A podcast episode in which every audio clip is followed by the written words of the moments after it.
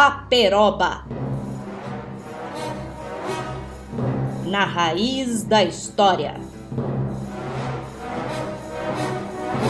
Um programa do Departamento de História UEL, sempre aos sábados.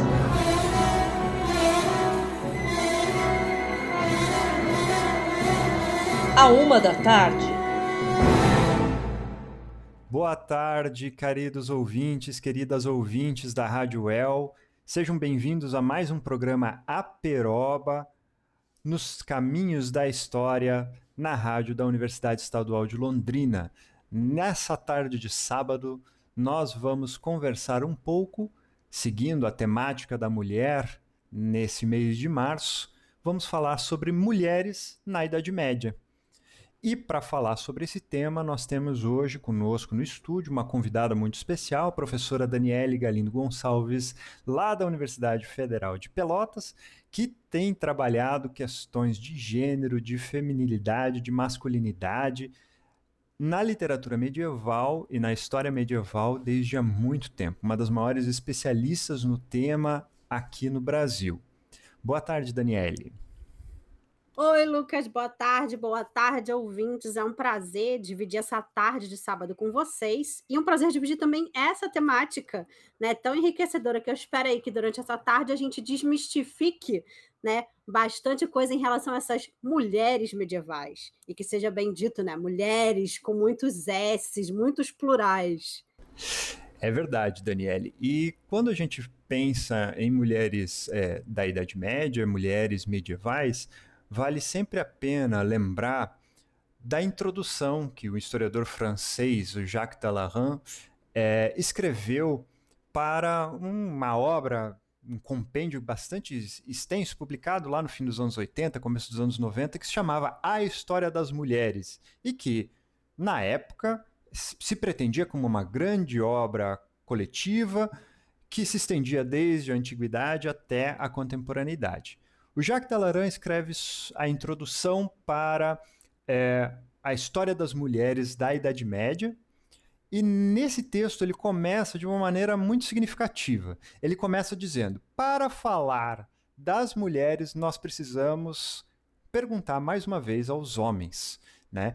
indicando aquilo que, entre historiadores e historiadoras, mas também do público geral, caracteriza bastante aquilo que foi a presença e a participação das mulheres nessa Idade Média. Ou seja, mulheres que são apagadas, que são diminuídas, que estão de escanteio, mulheres que são muito pouco ativas na vida pública, mulheres que estão reservadas ao espaço doméstico, que são submissas e que não têm vez nem voz quando se trata é, do mundo medieval.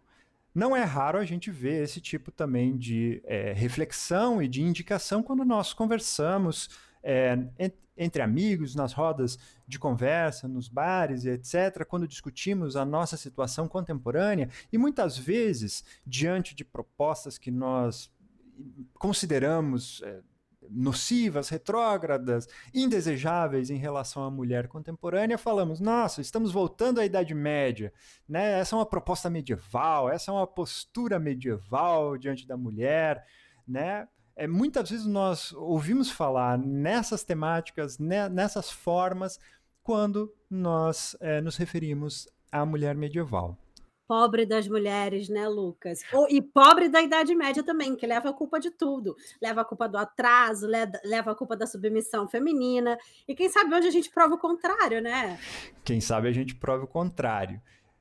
Para pensar é, um pouco nesse sentido, a gente não pode partir de um senso comum ou de uma, de uma interpretação que não busca na própria Idade Média as suas fontes é, de inspiração. E nada melhor do que olhar para esse período e para os testemunhos desse período, nas chamadas fontes históricas, para tentar descobrir o qual era o papel, qual era o lugar e qual era o cenário em que essas mulheres podiam se locomover, em que elas podiam atuar e quais os espaços que elas efetivamente dominaram nesse momento. Primeiro lugar, é preciso também pensar que a Idade Média não é a década passada. Não é um, um corpo reduzido é, de, de, de extensão cronológica, não é o tempo de uma geração. A Idade Média, quando a gente fala, a gente está falando de uma extensão temporal de mil anos. E mil anos com muita história, com muitas vicissitudes, ou seja, mudanças, muitos altos e baixos, muitas transformações na cultura, na sociedade, na política, na forma de se ver e na forma de ver os outros.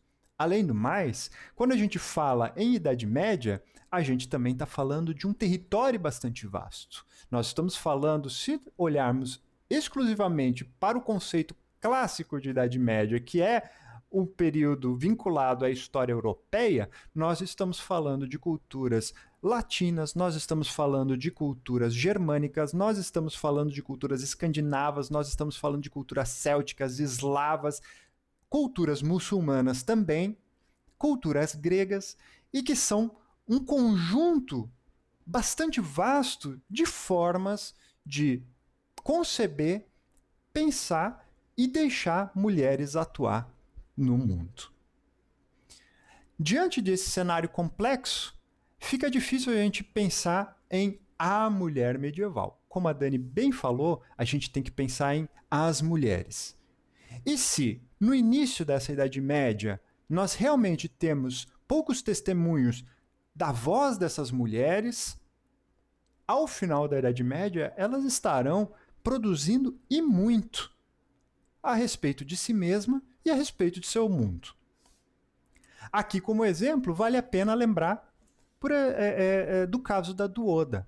Duoda, que era uma nobre do período inicial dessa Idade Média, do Reino Franco, e que vai escrever um texto, uma espécie de conselheiro, uma espécie de, de diário, carta, conselho aos seus filhos de como eles devem se portar na vida pública deles. Vejam, nós temos uma mulher que gasta é, o seu conhecimento, seu tempo, seu dinheiro, seu empenho para educar os seus filhos, não nas questões domésticas, não em como eles devem se portar com outras mulheres, embora isso também é, possa ser interpretado desse texto, mas sobretudo de como eles devem se portar no mundo político onde eles vão agir.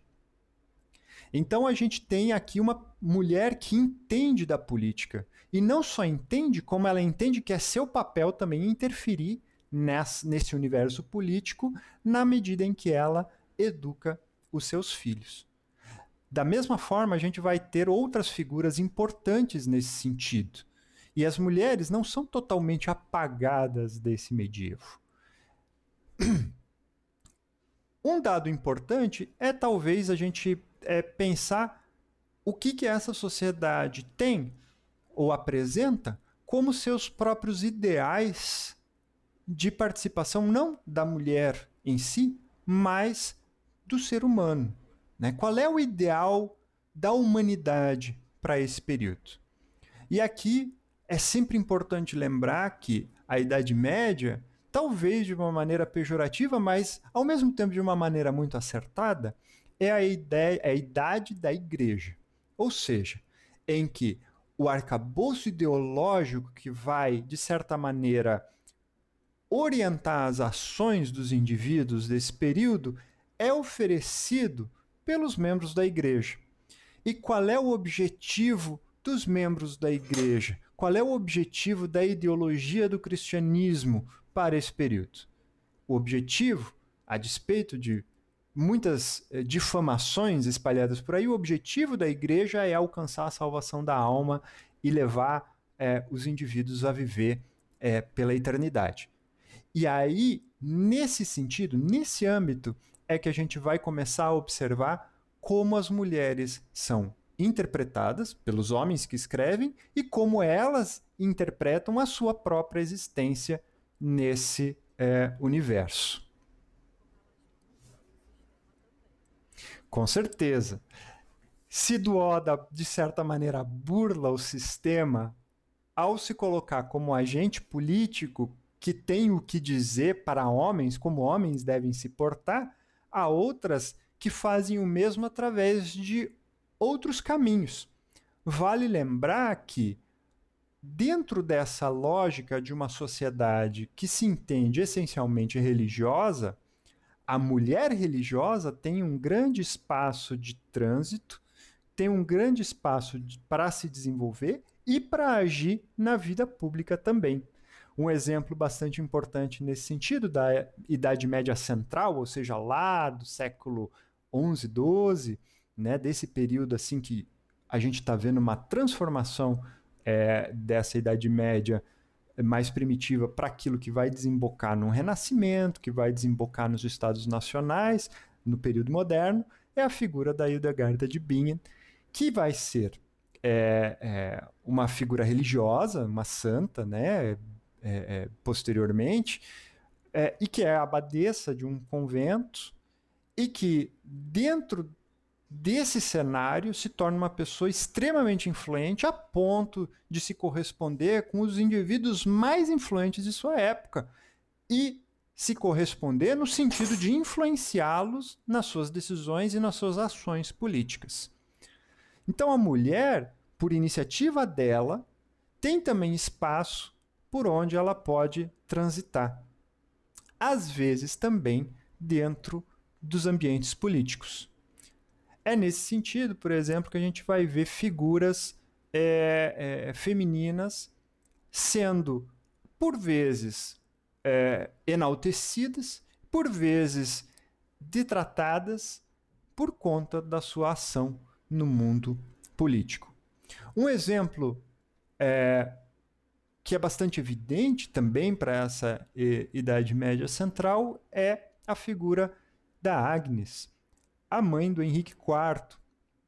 Agnes, que se torna viúva muito cedo e que é, tem que criar o futuro rei imperador germânico no meio de um turbilhão de disputas políticas e acaba sendo manipulada pelos diversos partidos lutando pelo poder é, dessa é, desse império, desse reino germânico, a ponto de um dos grandes traumas da própria vida do Henrique, a ponto de ela perder a guarda do seu filho infante, de apenas 5 anos de idade, quando ele é raptado por um agente é, da igreja, o, o, arcebispo de Colônia, que vai é, é tentar usar da violência para afastar a Agnes e é, é, assumir o poder é, de regência sobre os negócios do império. Agnes, Duoda, Hildegarda, todas essas figuras foram interpretadas muitas vezes pelos historiadores com base em dois modelos que eram tidos como os modelos principais da mulher para a Idade Média, que é a Eva e a Maria, né? Eva e Nossa Senhora, tidas como os dois modelos de mulher por essência, por, por excelência para esse período medieval. A Eva, a pecadora, aquela que leva a, a danação, que leva ao inferno, e a Maria, a Nossa Senhora, a a Virgem, a Imaculada, a, a, a sem pecado algum, e que é através de quem vem a salvação das pessoas. Através dessa chave, buscou-se interpretar muitas vezes a posição dos autores diante das mulheres nessa Idade Média. O que nem sempre funcionou muito bem, diga-se de passagem. Ora, se a gente for pensar por essa chave, Onde se encaixa uma figura, por exemplo, como a figura da Cunigunde? Né? Cunigunde que foi é, imperatriz é, do Sacro Império Romano Germânico, é, casada com o imperador Henrique II e que, dentro da sua ação política, foi, digamos assim, muito mundana. Né? Atuou diretamente é, na distribuição de bens, na formação de alianças políticas, na formação é, é, é, é, é de, do, do, substrato é, é, socioeconômico para a sustentação de um império cada vez mais centralizado, para a ação política de seu esposo, e ao mesmo tempo uma pessoa que, sem sabermos exatamente por que razões, é, jamais teve filhos com seu esposo e, portanto, foi interpretada como uma mulher santa. Tão santa que, na ocasião da sua canonização, um dos argumentos dados é que seria uma espécie de segunda Nossa Senhora, aquela que, mesmo casada, permaneceu virgem. Por quê? Porque não queria passar pela mácula da carne. Mas o interessante na história da Cunigunde também é que antes de chegar à canonização dela, há todo um processo de difamação ou de tentativa de difamação, né? Que, que parte das lendas em relação a Cunigunde é de que ela teria sido testada fisicamente se ela era fiel ao Henrique. E, e esse teste foi um teste, assim, é, esses testes magníficos, né, medievais, são bem, bem interessantes de análise, que eles colocavam colocaram placas no chão incandescentes e ela teve que pisar sobre essa, essas placas. Se ela chegasse do outro lado com os pés intactos, ela era livre do, do pecado né, de, de traição ao Henrique. Agora veja, ela teve que, né? Toda a narrativa vai construindo a figura através de, de próprios relatos que são praticamente relatos geográficos, né? Sem dúvida. E isso acontece a todo tempo quando a gente tem essa relação com as figuras femininas. Um outro exemplo bastante é, significativo nesse, nesse sentido é o da própria Elizabeth da Turíngia. Né? Elizabeth da Turíngia, ou Elizabeth da Hungria, porque ela também era da Casa Real da Hungria, ela, é, na, na sua trajetória, que é uma trajetória, inclusive, muito fascinante, é, ela mostra, ela, ela, ela, demonstra a sua santidade, ela se torna Santa Elizabeth, é, ela demonstra a sua santidade justamente na medida em que ela se afasta de todas é, é, essas é, é, esses símbolos, esses sinais que são é, tradicionalmente associados a, a uma vida mundana. Mesmo que no caso da Elizabeth, a gente saiba que ela foi casada, que ela teve três filhos, né, que ela levou uma vida normal até uma certa idade, uma vida normal de corte até uma certa idade, que somente depois, ou principalmente depois da morte de seu esposo na cruzada, ou a caminho da cruzada, é, na metade do século XIII, lá em 1250 e poucos, é que ela vai então reverter é, a sua postura, vai se submeter à influência de um clérigo bastante famoso, é, é, um inquisidor é, lá é, do reino germânico, e que, em razão disso, ela passa a se abster da vida de nobre, voluntariamente. Ela passa a se abster das comidas inicialmente, depois, com o falecimento de seu esposo, ela acaba sendo, de certa maneira, expulsa de casa com três crianças pequenas. Ela vai se refugiar é, primeiro é, em, naquilo que é uma descrição muito é, é, é, é, similar àquilo que a gente encontra, inclusive, nos próprios evangelhos, né? Ela vai se refugiar nos estábulos, nos chiqueiros dos porcos, porque ninguém quer recebê-la, acreditam que ela é uma mulher maluca, uma excêntrica, é, as pessoas têm vergonha de andar perto dela, né? E isso toda uma, aquela construção que a gente vai vendo dessa mulher santa uma mulher santa que é ao mesmo tempo o outro é, extremo, que é o da matrona, né? Quer dizer, a mãe imperfeita, porque ela, em meio a todas essas provações, vai educando, criando seus filhos e ao longo dessa trajetória ela consegue colocar seus filhos em posições importantes é, da sociedade da época, inclusive a sua filha é, que vai é, ser casada com um conde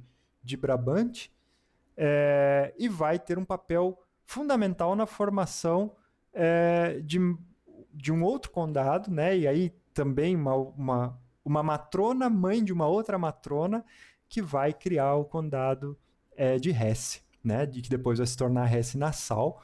É, e essa, essa filha, Sofia, né? Inclusive com uma ação política muito direta, né? É, organizando, o, o, conduzindo os negócios políticos, inclusive na guerra contra é, os, os, os, usurpadores é, dos direitos de sua família na Turíngia. Né? Então a gente vê que essa mulher é, é, tem espaço para desenvolver diversas facetas nessa sociedade é, medieval. Facetas essas é, que muitas vezes são abafadas por um discurso normalizador, aquele discurso que muitas vezes se baseia muito mais no imaginário contemporâneo em relação ao passado do que de fato no que as fontes medievais nos dizem. E aqui nós nos concentramos apenas em alguns casos específicos, sem sair do centro dessa ação é, é, é, ou desse espaço medieval, sem discutirmos como, por exemplo, as abadesas desempenhavam funções importantíssimas na sociedade, inclusive com muito poder econômico é, é, nas sociedades, nos ambientes onde elas se colocavam, sem a gente entrar na discussão do papel da mulher, por exemplo, na sociedade escandinava, onde a mulher tinha é, uma série de liberdades de se, de se colocar em, em muitos casos, em pé de igualdade com seus parceiros masculinos na, na condução dos negócios é, domésticos, tema que a gente pode, inclusive, recuperar mais adiante. Muitas dessas, muitas dessas questões ou dessas visões é, que nós temos em relação ao passado foram criadas numa imaginação do passado cuja bola foi levantada lá pela, pelos iluministas do pessoal da época da Revolução Francesa, cujo objetivo maior era detratar tudo que tivesse sido é, é, é, criado ou conduzido pelos assuntos, pelos prelados, pelos indivíduos, pelos líderes religiosos, que eram os grandes inimigos desses filósofos iluministas, quem, contra quem eles se diri dirigiam com mais ênfase, e no século XIX, que tentou recuperar uma Idade Média para um viés completamente romântico, em que, dentro do ideal do amor romântico do século XIX, eles inseriram uma roupa de Idade Média com cavaleiros de armaduras reluzentes e donzelas em desespero, precisando do seu salvador da pátria. E que a gente vê é, é, esse, esse ideal sendo reproduzido nas diversas, mais diversas formas das mídias, da, desde aquela época até hoje. E é aí que a literatura, por exemplo, vai ter um papel super importante. Não é mesmo, Dani?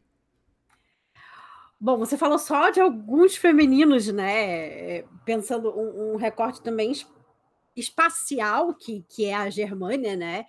É, então eu vou ficar também na Germânia, vou ficar nisso para falar de literatura. Se a gente pensa a questão da literatura, novamente a gente volta a que o Lucas falou no início, que é uma criação masculina. Né? Essas mulheres na literatura são projeções desses masculinos. Então, não necessariamente estamos lidando com uma certa realidade, mas com anseios, com desejos, né? com as mais. É, vamos dizer assim, uma palheta de cores muito diversificada, que, que são esses femininos do campo da literatura. E para pensar esses femininos, a gente tem que levar em consideração a variação textual.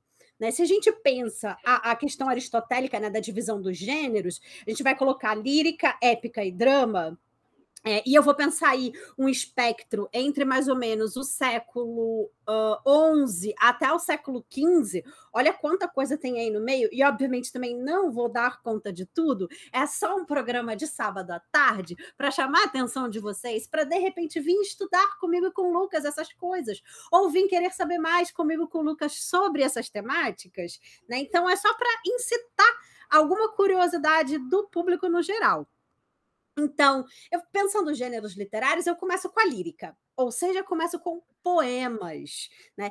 E a, a, produção em forma de poemas, quando a gente pensa esse recorte da Germânia, eu tenho chamado Minnesang, né? O canto do amor. Se bem que esse Mine é, é um espectro de amor diferenciado, como o Lucas já mencionou, daquele amor romântico, né? Existe a questão da vassalagem amorosa, existe a questão do cumprimento de um dever em relação ao seu senhor, à sua senhora, a Deus, principalmente quando a gente fala de cruzadas, né? A gente também fala de mine, a gente também fala de amor. Então, não é a, a, a relação que a gente entende via século XIX como heteronormativa, né? Não estou falando de heteronormatividade necessariamente. Mas o fato é que, se eu falo de mulheres, que tipo de mulheres eu tenho representadas ali através da voz desses minesenga, que são os masculinos, que são os trovadores? Eu eu tenho relações das mais variadas possíveis. Por exemplo, a relação em poder e mina. Uh, quando eu tenho representada uma mulher da alta nobreza, né? uma frouve. E quem é essa frouve? É a mulher que é inalcançável.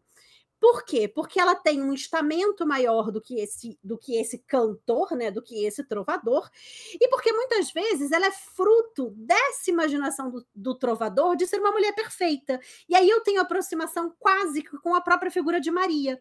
São mulheres extremamente valorosas, extremamente belas, e aqui entra um, um, um, começa a entrar, na verdade, um, ideal muito reproduzido na épica cortês, vulgo romances de cavalaria, que é o ideal da calagogatia. E o que, que seria essa calagogatia? É a equivalência da beleza interior com a beleza exterior. Ou seja, se digo que alguém é uma pessoa virtuosa, eu entendo automaticamente dentro dessa literatura que ela é uma pessoa bela né? e bela fisicamente pensando uh, esse indivíduo.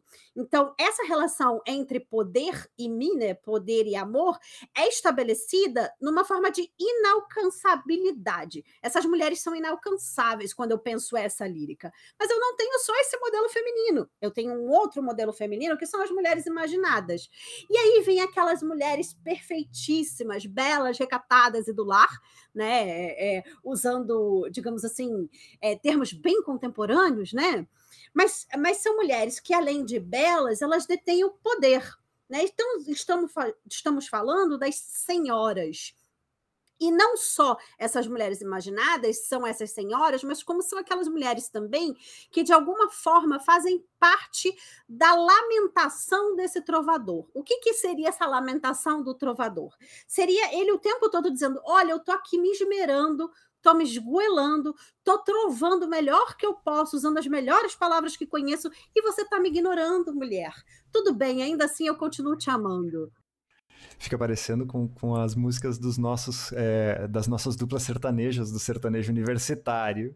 O Ed Sheeran, já ouviu Ed Sheeran? Ed Sheeran, nossa, como tem a coisa do, da, da mulher perfeita, da mulher, né? Ai, o amor, o amor redondinho, bonitinho, é muito Ed Sheeran, né? Vou morrer de amor, morrer de amor, né? Morrer de amor é ótimo. E esses, e esses trovadores estão falando exatamente isso. Eu tô aqui me esgoelando. Eu posso morrer agora, que você não tá vendo nem que eu existo.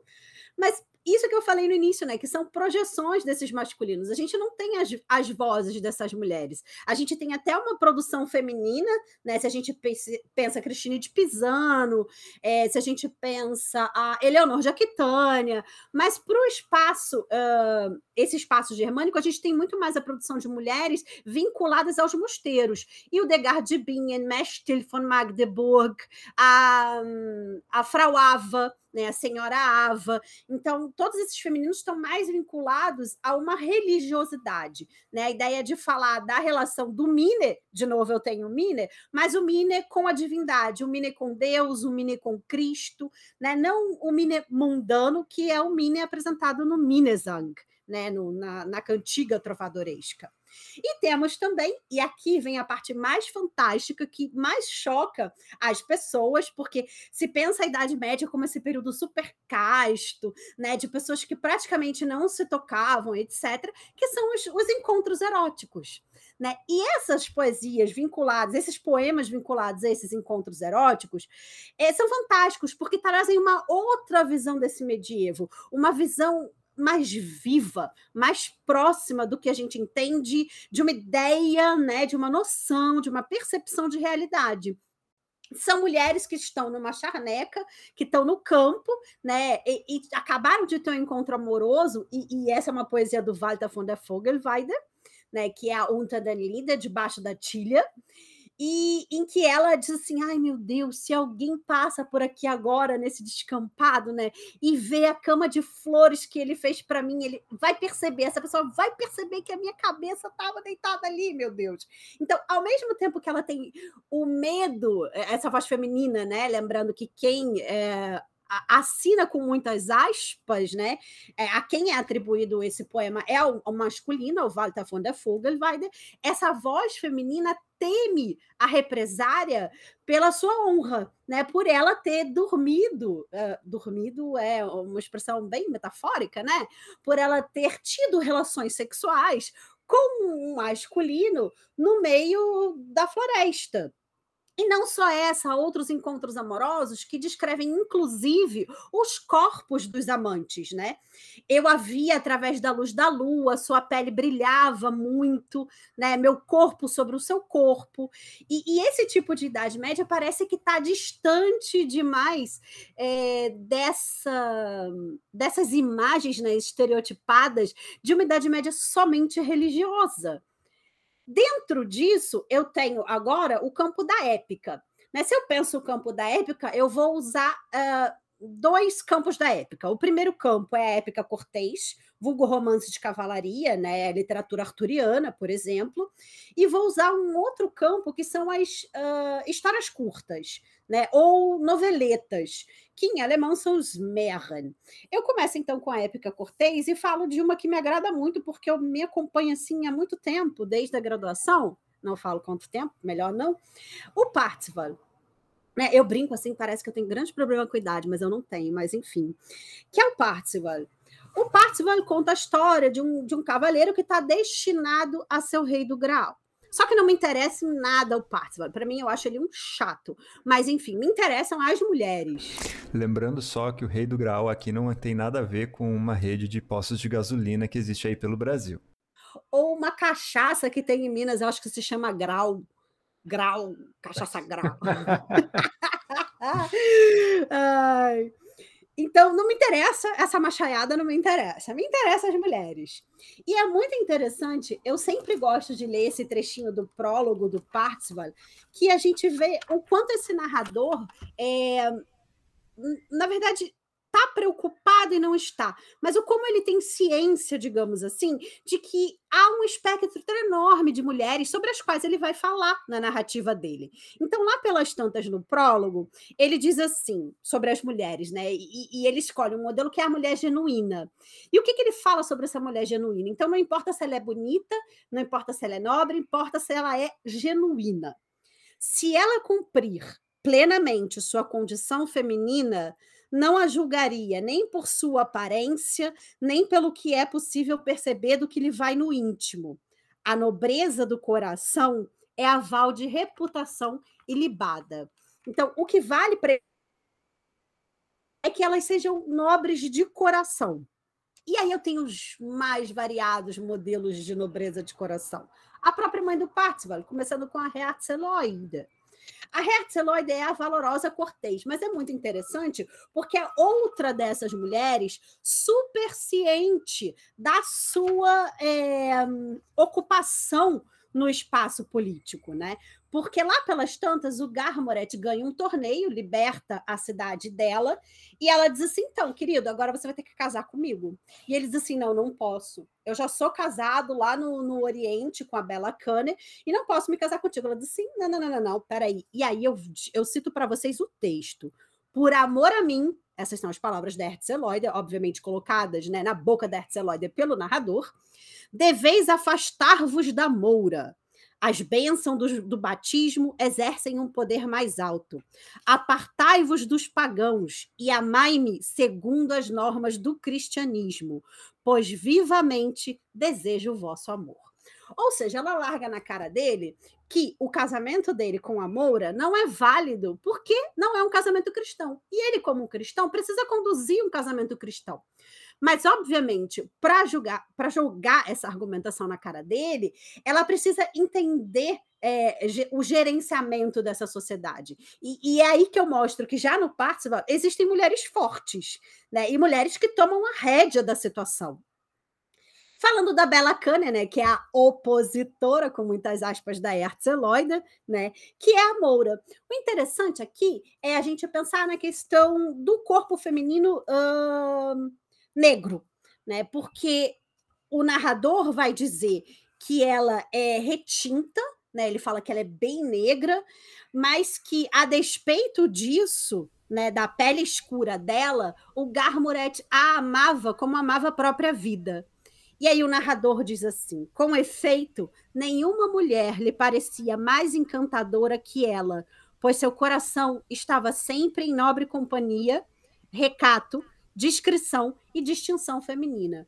Vejam aí que, que uh, a questão da beleza exterior parece pouco importante, inclusive se a gente volta lá no prólogo que eu falei anteriormente, porque o que importa é o coração dessa dama ou como ela se apresenta a esses cavaleiros. O que é tudo, na verdade, muito interessante se a gente for pensar na construção que se faz hoje em dia em relação a esse medievo, que tenta muitas vezes esbranquecer essa ideia de Idade Média, onde havia uma sociedade branca fechada em si mesmo e que não aceitava ou que não interagia com indivíduos de fora de uma Europa branca. Aqui, com esse texto, a gente consegue ver de uma maneira muito clara que, para a mentalidade dessa população medieval, as questões de raça, de nacionalidade, são questões de segundo lugar. Em primeiro lugar, são colocadas as questões de religião e virtude, que são temas centrais para esses autores e que eles projetam tanto nos seus personagens femininos quanto nos seus personagens masculinos. Então, tanto faz se uh, o, o objeto de meu amor é mouro ou se o objeto de meu amor é escandinavo. O que importa é que se o objeto desse meu amor é uma pessoa pura, é uma pessoa virtuosa, é uma pessoa religiosa e qualquer crítica que se possa fazer à minha relação de amor com essa pessoa, ela vai estar tá centrada justamente no fato de que aquela pessoa não é virtuosa, aquela mulher não lhe respeita porque ela não é religiosa de verdade, né? Então, disso também a gente começa a reconhecer um pouco alguns dos elementos que vão ser utilizados justamente para qualificar essa mulher é, nesses textos da Idade Média, porque vão ser é, elementos que vão estar colocados ali muito pouco para dizer é, é, respeito é, de questões é, menores, como nós falaríamos aqui sobre é, é, beleza ou então sucesso no mundo político ou econômico, é, mas tem muito a ver com a questão religiosa, e aí a gente volta para aquele elemento que eu falei lá no início.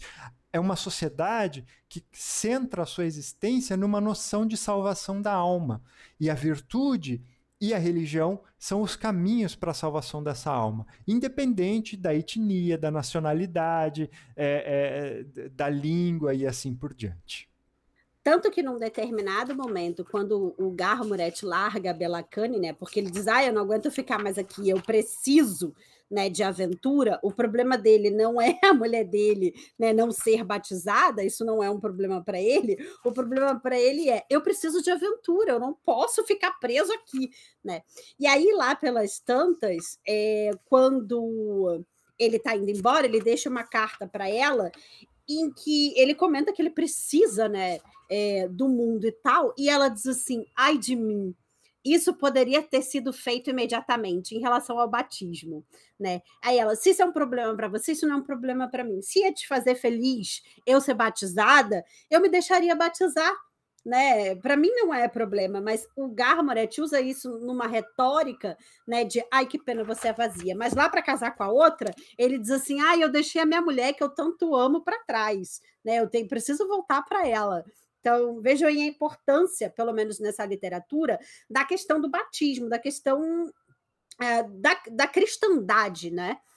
É, em cima dessa questão da cristandade, é, eu tenho uma outra figura que é extremamente significativa, porque vem ao encontro do que o Lucas estava mencionando sobre a beleza, que ela não é nada bela mas ela é extremamente sábia. Ela domina o trivium, ela domina o quadrivium, ela domina não sei quantas línguas, mas ela é descrita pelo narrador é, de uma forma que chega a ser grotesca. O narrador uh, diz o seguinte: suas tranças passavam por cima do chapéu e se prolongavam até as costas da mula. Eram compridas, negras, ásperas, feias e duras como cerdas de porco. Seu nariz lembrava um focinho de cão. Dois dentes de javali de um palmo de comprimento saíam-lhe lateralmente da boca. Suas pestanas eram entrançadas e se eriçavam rijas até as fitas que seguravam o cabelo. E, e, é interessante porque ela é colocada praticamente como uma figura limanesca. Mas ele diz, mas é nobre demais né? Ela é, ela é a mensageira do grau, é a Kundry. Né?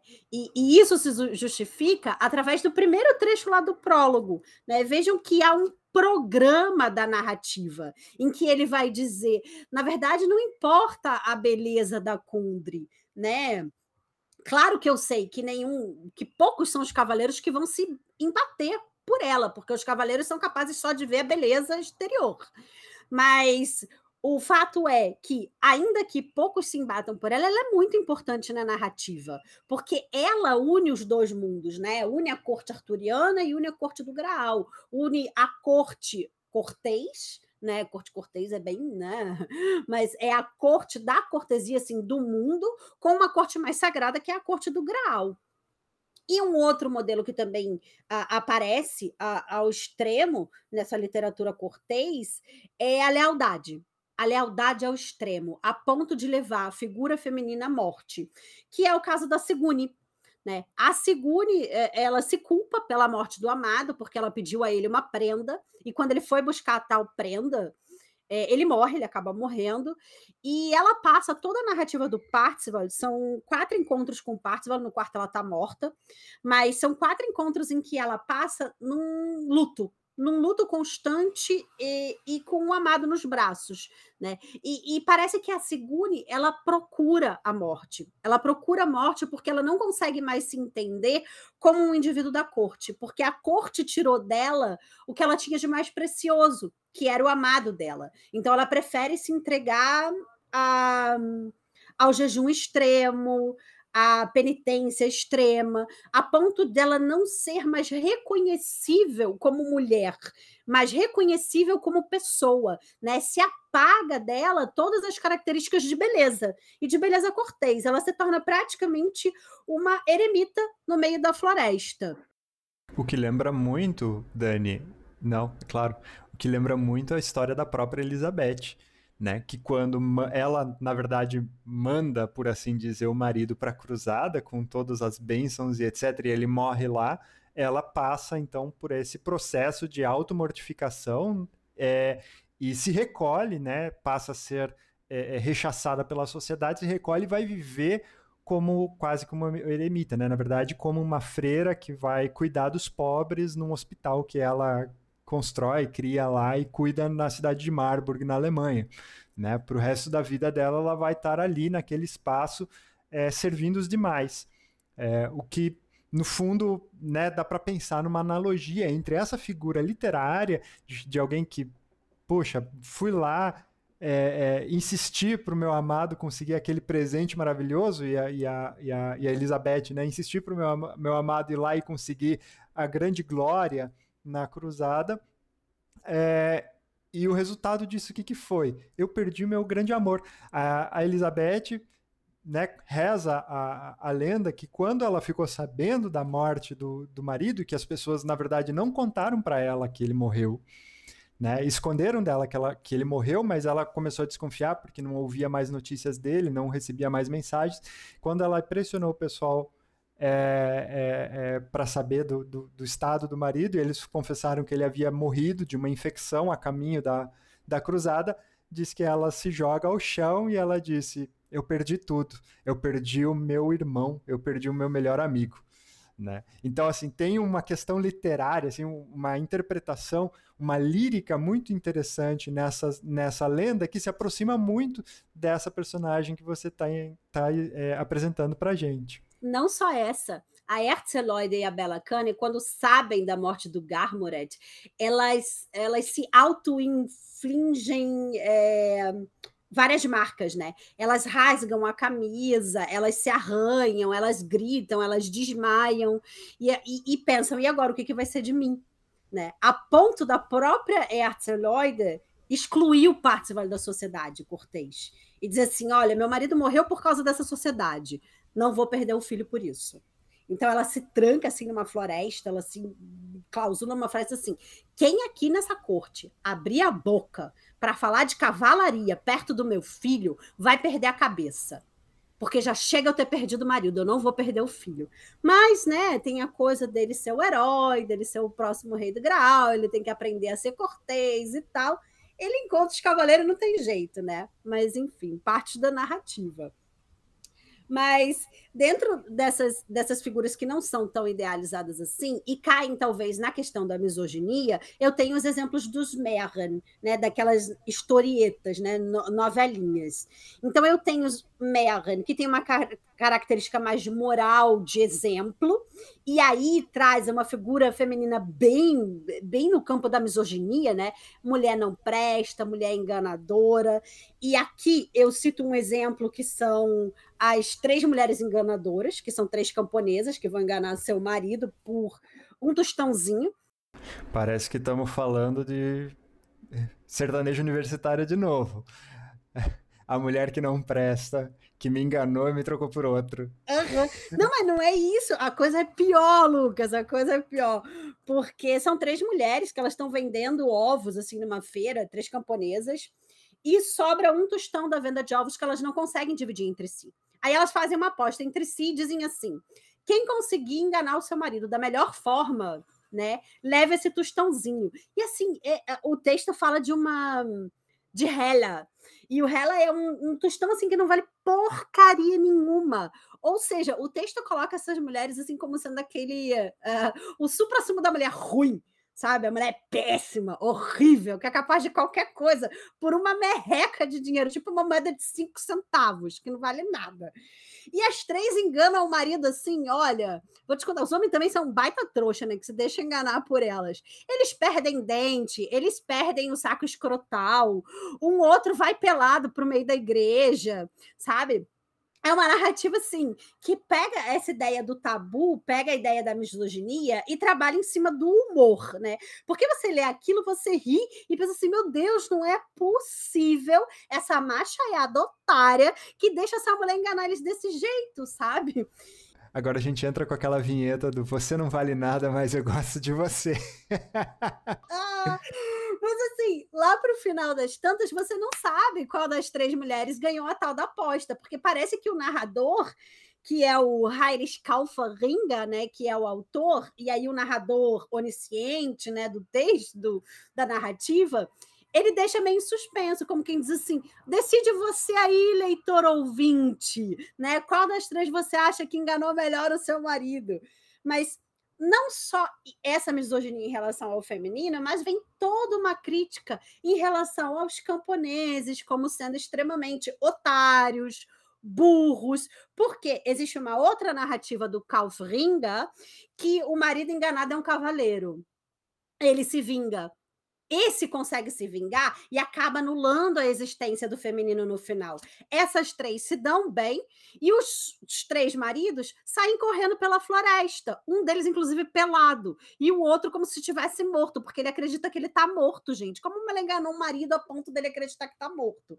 Pensa bem, esses textos são fantásticos. Tanto é que eu digo, eu digo sempre para os meus alunos, eu ainda quero fazer um curso chamado Idade Média, Sexo, Drogas e Rock and Roll, porque eu vou pegar só essas, essas narrativas narrativas bem loucaças, assim, que, loucas em que sentido?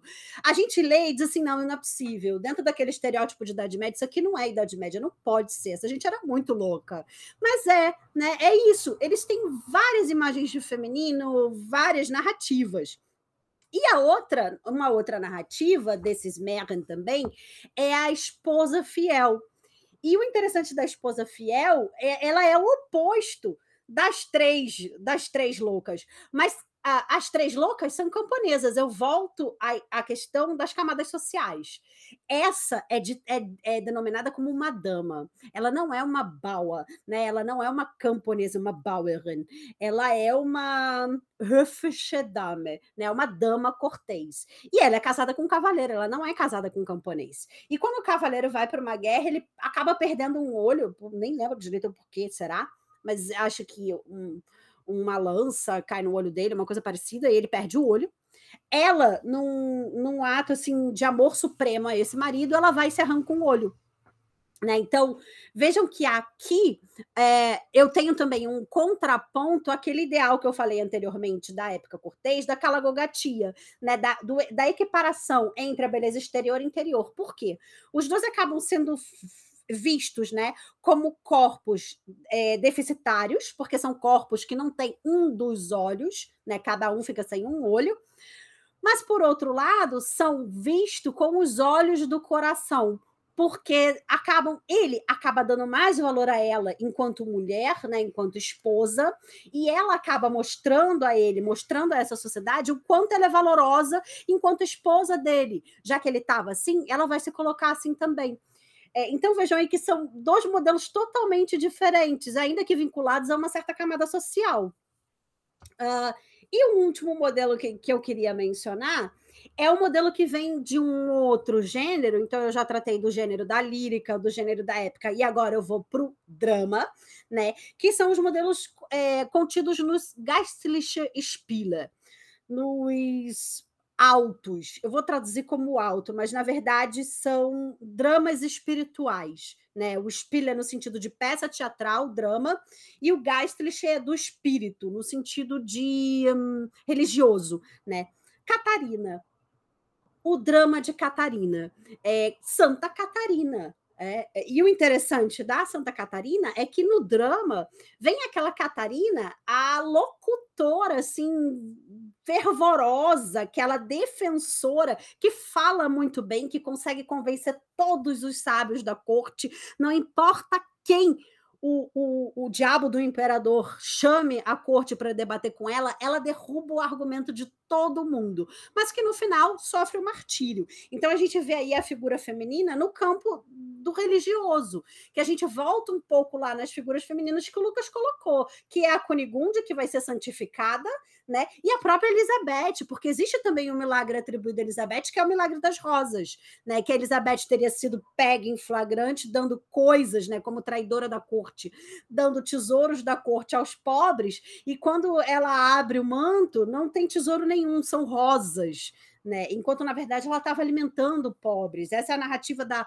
da legenda da, da Santa Elizabeth, assim como a Cunigunde lá, que pisou nas, nas tábuas, né? no, no ferro incandescente, e que é é santificada. Então eu tenho essa mulher também que é santificada e grande e fervorosa defensora da cristandade do cristianismo. Lembrando que essa questão do martírio é super importante para essa sociedade medieval, porque ela é o símbolo máximo é, da santidade, né? Quer dizer, a forma mais fácil de você se tornar um santo na Idade Média é você sofrer um martírio. Ele é, ele é garantia de que você vai ser, é, vai ganhar o selo da igreja de que você é uma pessoa santa. Algo que hoje em dia perdeu seu valor e no final da Idade Média já começa a se a, a alterar à medida em que começa a existir todo um processo pela canonização, que precisa ter a comprovação de milagres, etc. No início da Idade Média até bem dizer o século 13, 14, se você for martirizado, você não precisa justificar nada mais. Você é um santo. Ah, hoje, né, acabou, não tem, não tem discussão. Né? Então, essa questão, por exemplo, de que é, a, a Catarina, né, ela, ela debate com todo mundo, ela vence todo mundo no argumento. O fato de ela ser martirizada, na verdade, é a coroação desse, de, de todo esse exemplo.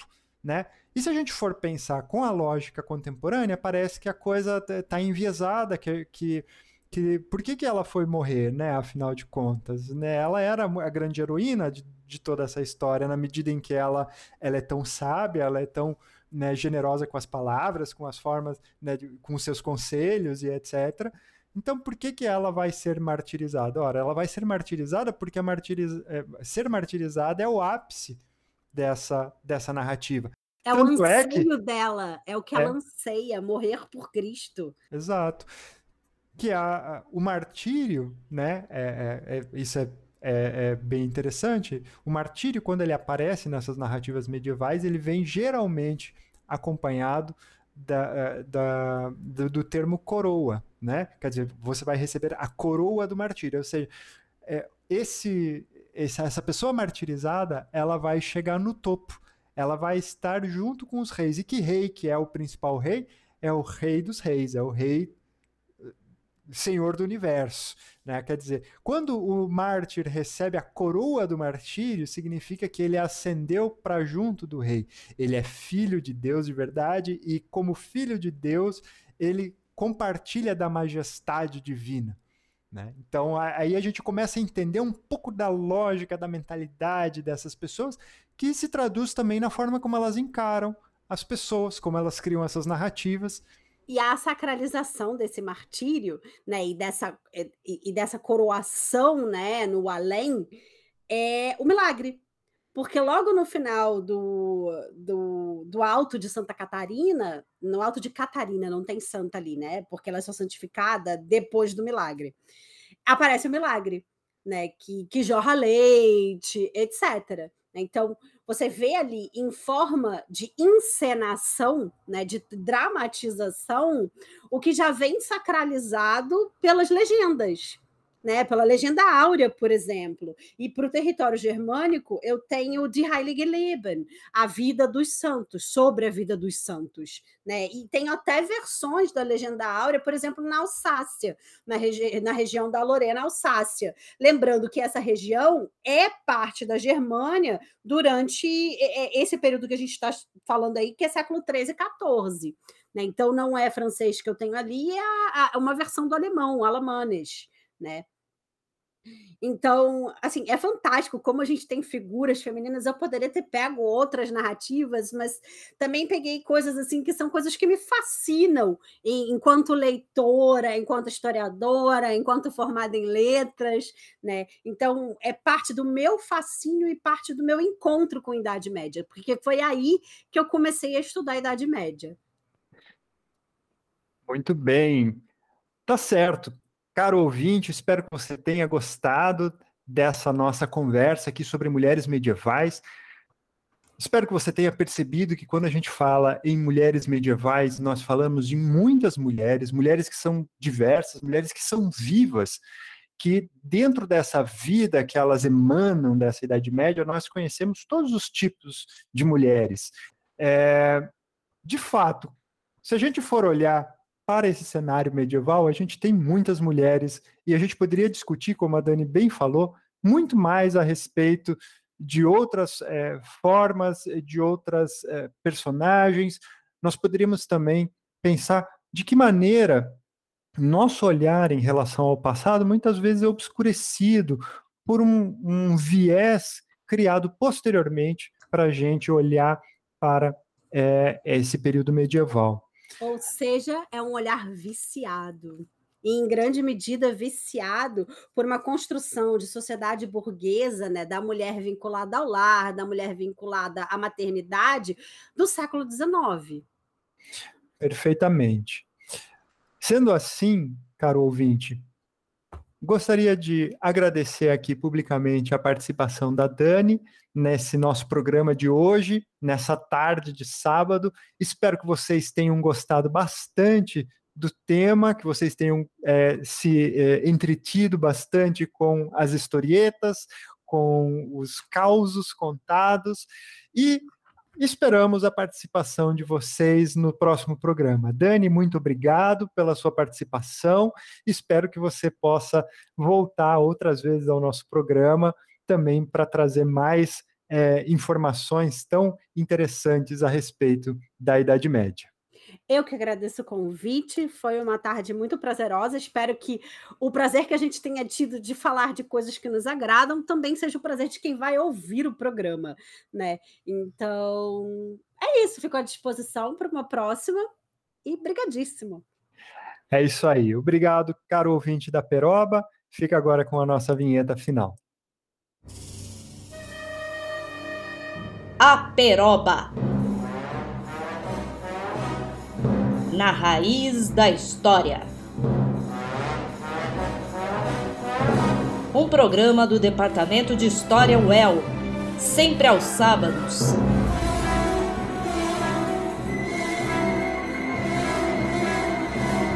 À uma da tarde